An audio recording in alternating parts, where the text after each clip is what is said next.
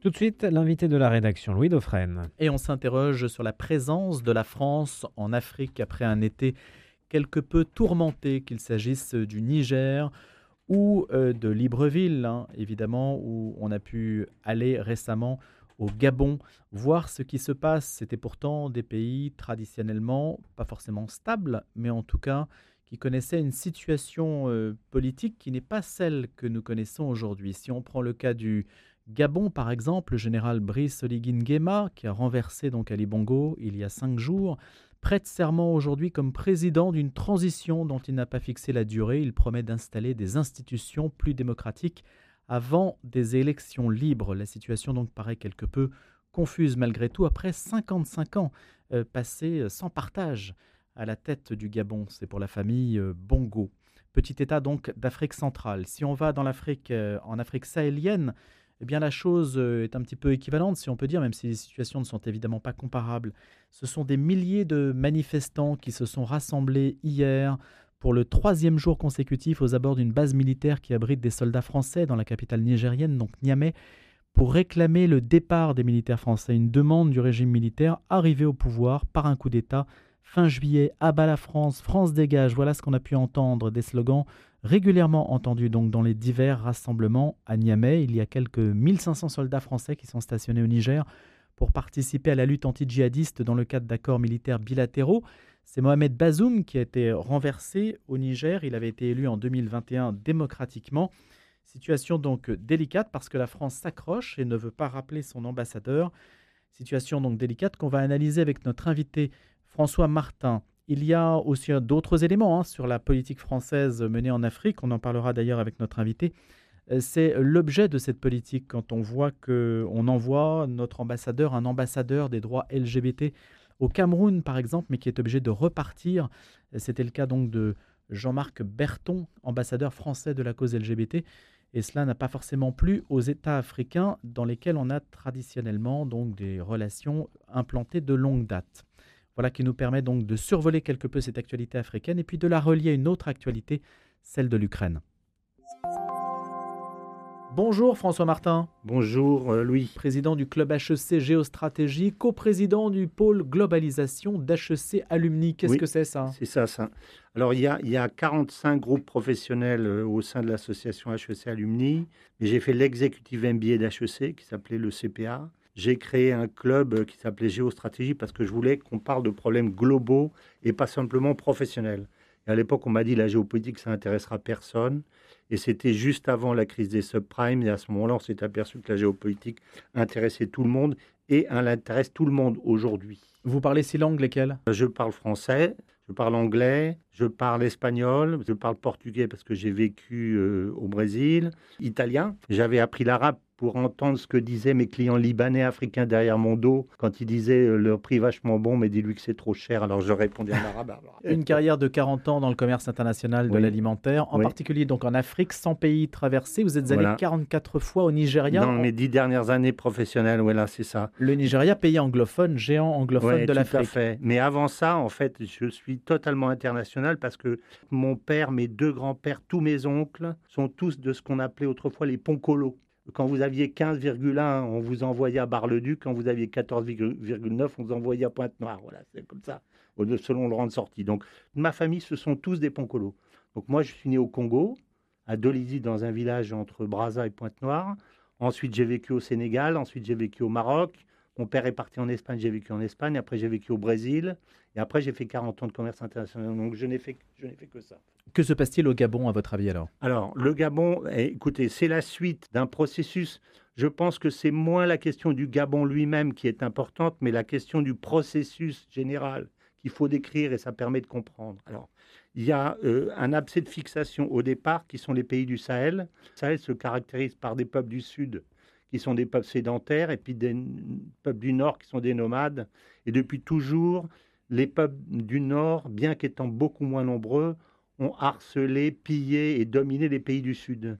Et l'indépendance, avec euh, le vote, un homme, une voix, étant entendu qu'en Afrique, le vote est toujours ethnique, c'est-à-dire vous votez pour le candidat de votre ethnie, a donné le pouvoir définitif aux peuples du Sud.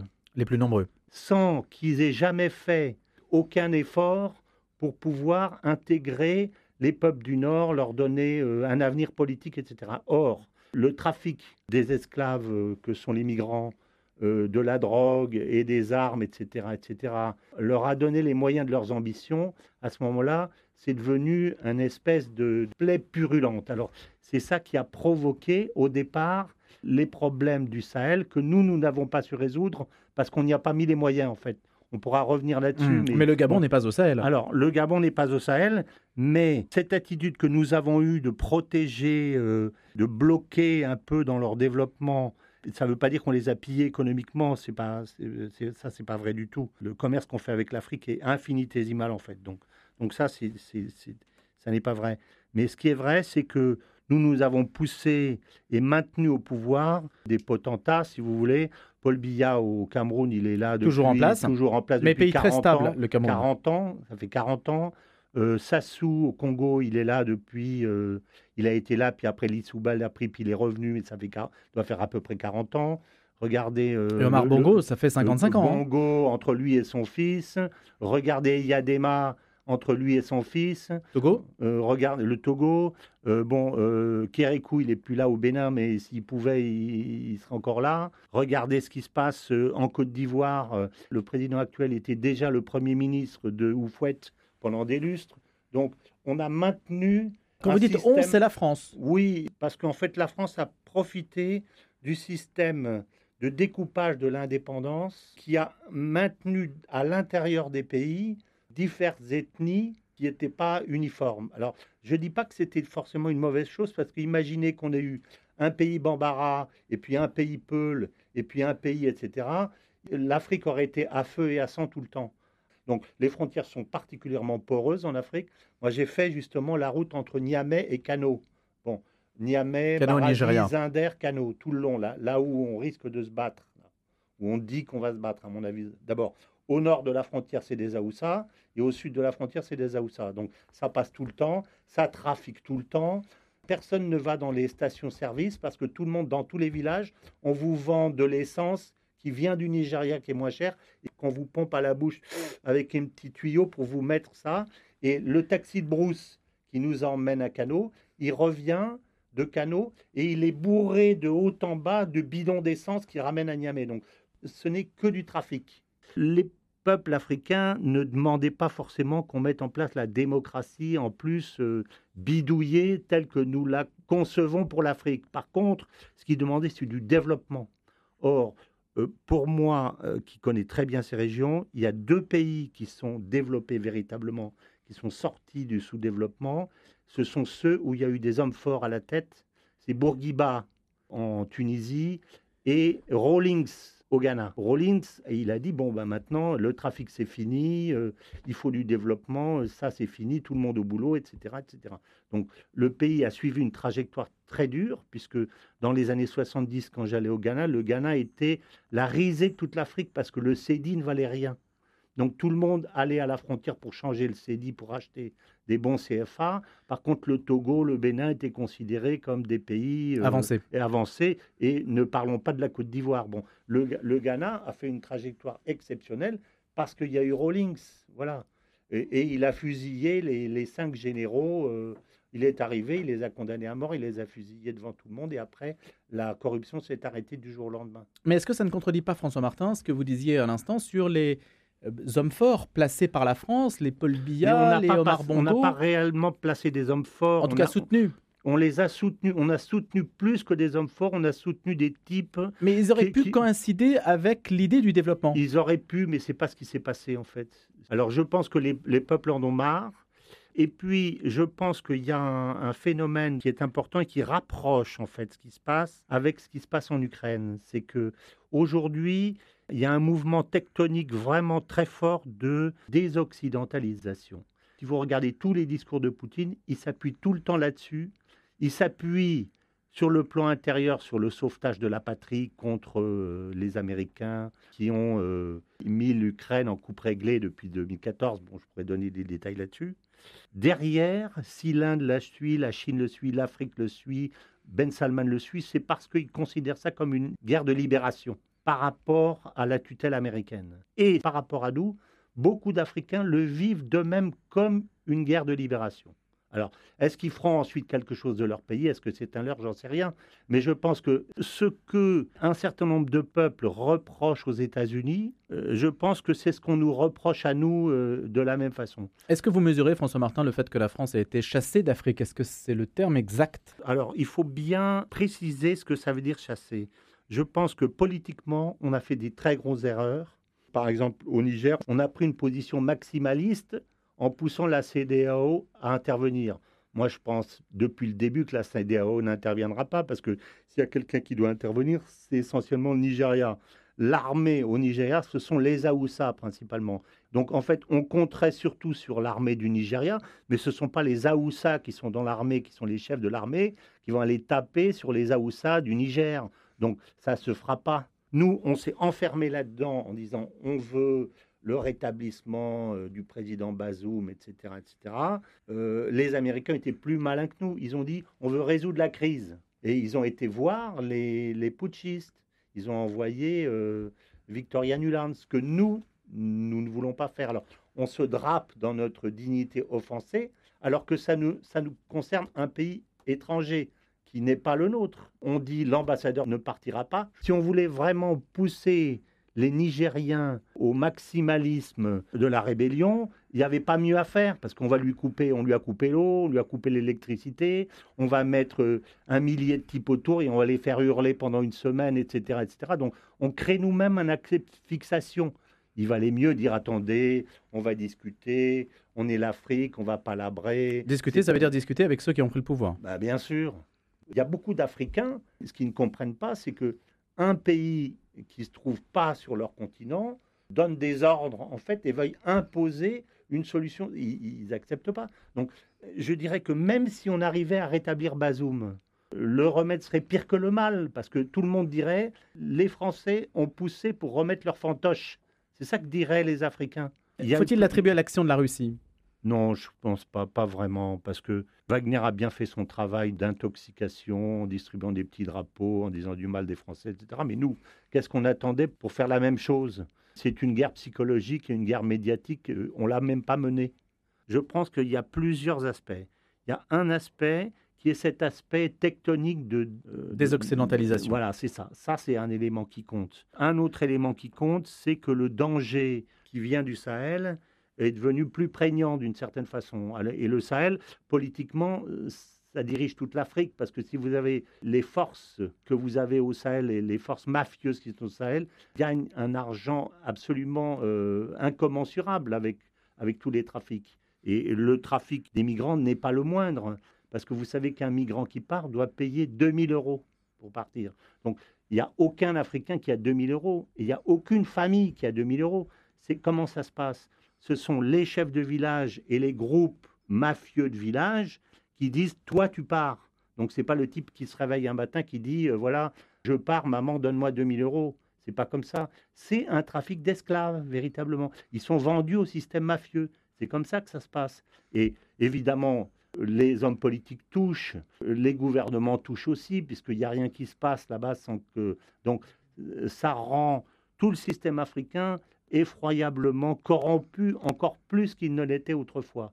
Donc je pense qu'il y a cet aspect aussi, avec un certain nombre de militaires qui, eux, si ceux qui se contentent de leur paye, enfin il y en a, qui disent euh, on veut jeter dans le lac tous ces vieux croutons qui ont, font du fric et qui ont, qui ont rien développé du tout, qui sont en Grèce et que la France soutient, et nous, on veut développer notre pays. C'est ce qui s'est passé au Mali, c'est clair. On a voulu faire du Mali la vitrine de la démocratie africaine. C'est Mitterrand, au discours de la Baule, qui a changé les règles du système. Au lieu de dire, bon, on ferme les yeux, on vous laisse faire comme vous voulez, il est là, mais je veux le multipartisme, etc. C'est là que la pagaille a commencé. Et lequel Mitterrand, qui voulait éliminer la France-Afrique, n'a eu de cesse de nommer son propre fils pour être le directeur des affaires africaines, que les Africains et les dirigeants appelaient Papa Madi. Donc en fait, il a recréé immédiatement la France-Afrique à son propre profit. Donc il y a ce mouvement de désoccidentalisation qui est, qui est aujourd'hui. Il fallait quelqu'un pour euh, dire à l'Occident, barrez-vous, et c'est aujourd'hui les Russes qui le font. Et c'est pour ça que le Poutine est, très bien vu euh, en Afrique. je pense, pour cette raison-là principalement. Il y a le fait, le danger du Sahel qui a poussé un certain nombre de militaires à ruer dans les brancards pour dire on, change. Puis il y a, euh, je pense, une espèce de lassitude. Et puis, un élément extrêmement important, c'est nos propres erreurs. C'est-à-dire que nous, on a plus. Qui c'est Monsieur Afrique au gouvernement? Vous savez qui c'est? Vous le connaissez? Comment il s'appelle?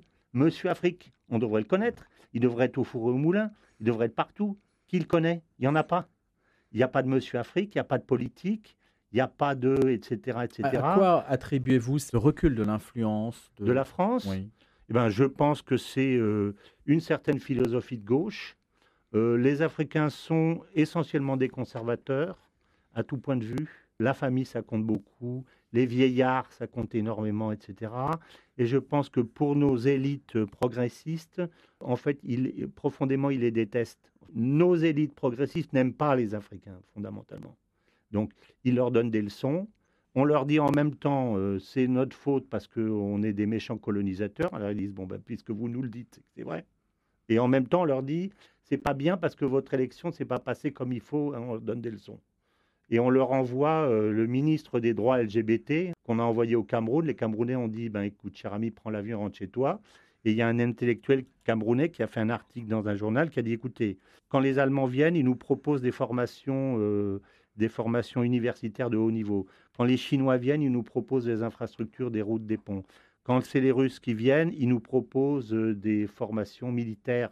Quand les Français viennent, ils nous proposent les droits LGBT. Alors, ça vous étonne qu'on n'aime pas la France et qu'on veuille les foutre dehors? Donc, si vous voulez, il y a eu un agenda de notre part qui a été complètement en dehors de ce dont les, les Africains avaient besoin. Les Africains avaient besoin de trois choses. Du concret, du concret, du concret. Voilà, c'est ça qu'ils veulent. Alors, si on leur amène euh, une idéologie alors qu'ils veulent du développement, euh, bah, ils nous disent euh, on n'a pas besoin de vous. C'est l'idéologie contre le développement en fait. Hein, oui, c'est ça. Je pense qu'en grande partie c'est ça. Oui, oui. On peut, on peut résumer ça comme ça d'une certaine façon. Et moi, on m'a souvent posé la question qu'est-ce qu'il faut faire? Je dis ben, il faut revenir au concret. je vous donne un exemple. Les Russes ont annoncé il y, a, quelques mois qu'ils mettaient en place une grande banque de développement pour aider à financer les infrastructures. On sait que pour qu'un pays ou une civilisation se développe, il faut des infrastructures et l'énergie abondante et bon marché. C'est ce que nous, nous avons fait. Quand Henri IV a pris le pouvoir après les guerres de religion, il a trouvé une France complètement détruite. Détruite. Qu'est-ce qu'il a fait? La première chose qu'il a voulu faire, c'est reconstruire les routes et les ponts pour que les paysans puissent produire, vendre et s'enrichir. Mais tout était cassé. Il a été voir les grandes bourgeois, qui s'étaient, je pense, largement enrichis pendant les guerres également, parce que dans les guerres, on vend tout à mille fois son prix. Donc, il leur a dit, mais écoutez, vous faites les routes et les ponts, vous les reconstruisez, vous mettez les péages. Donc, il a rempli la France de routes et de ponts à péage. Ensuite, bon, vous savez ce qu'il a fait avec l'agriculture. Et en quelques années, la France était redevenue une grande puissance économique. Donc, lui savait que c'est les infrastructures. L'un de mes grands-pères a fini directeur des travaux publics du Maroc. Il était le troisième personnage de l'État. Donc, ces peuples ont besoin d'infrastructures. Et nous, on est là en leur disant, ben, on va faire de l'aide au développement, on va vous donner pour les associations qui promeuvent ci, ça. Euh, le discours qui consiste à dire, bon, écoutez, euh, vous voulez vous développer et nous, on veut que vous développiez. Qu'est-ce qu'on fait? Qu'est-ce qu'il vous faut? Voilà. Je pense que ce discours, on on l'a jamais tenu. François Martin, une dernière question. Comme vous avez été dans le commerce international et l'alimentaire, la question ukrainienne des céréales et de l'approvisionnement du monde par l'Ukraine, ça c'est une question clé? Bien sûr, c'est une question clé. Et c'est une clé où on a été très bête, euh, encore une fois. Et je l'explique dans mon livre euh, L'Ukraine, un basculement du monde.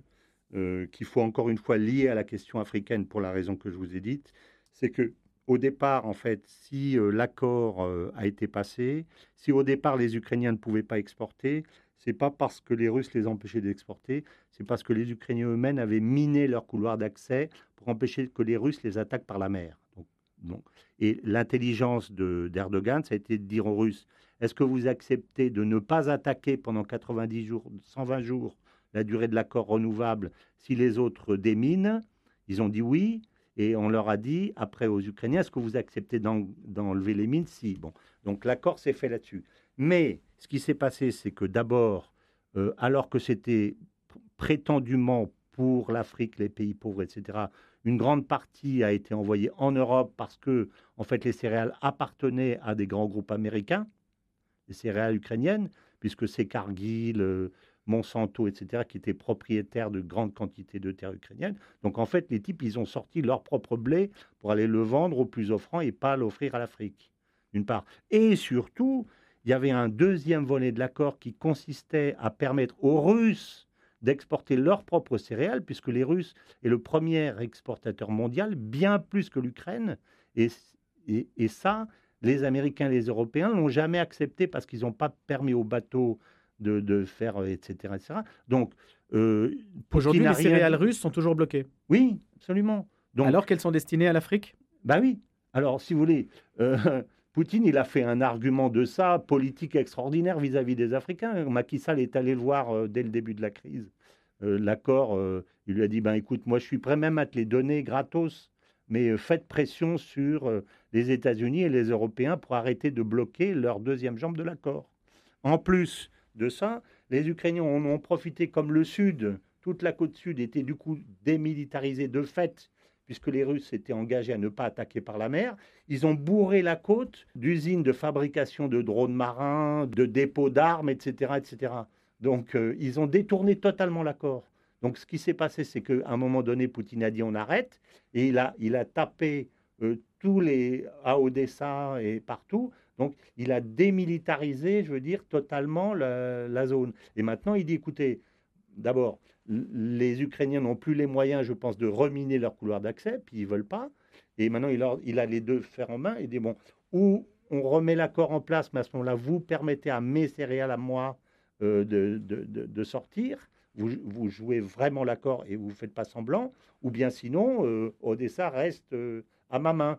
Donc je dirais qu'il a, par le fait qu'il a arrêté momentanément l'accord, il est en bonne position politique. Mais pour répondre à votre question, surtout, il s'est mis les pays africains dans la poche. Il dit, regardez, ce sont ceux qui devraient permettre que nous nous envoyions les, céréales. Comme ils veulent protéger les céréaliers américains parce que ça fait monter les prix, en fait, ils nous empêchent de, vous donner les céréales alors qu'on vous les donne gratuitement. Donc, euh, les Africains sont furieux contre qui? Contre les États-Unis. Merci François Martin d'avoir été avec nous ce matin, géopolitologue, essayiste. Je rappelle que vous êtes président du club HEC Géostratégie, co-président du pôle globalisation d'HEC Alumni, auteur de L'Ukraine, un basculement du monde aux éditions Jean-Cyril Godefroy.